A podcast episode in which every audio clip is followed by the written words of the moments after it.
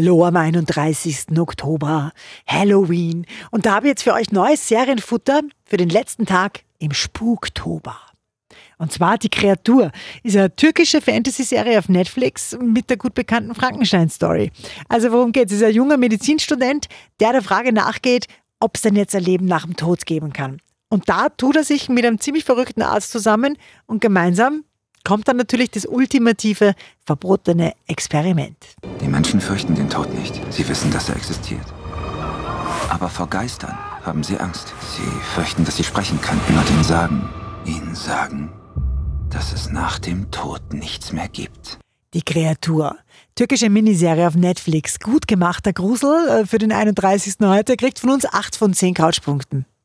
Ich finde, keiner sollte sterben, ohne den Sinn des Lebens verstanden zu haben. Was hast du getan? Gefällt dir, was du erschaffen hast, Sia?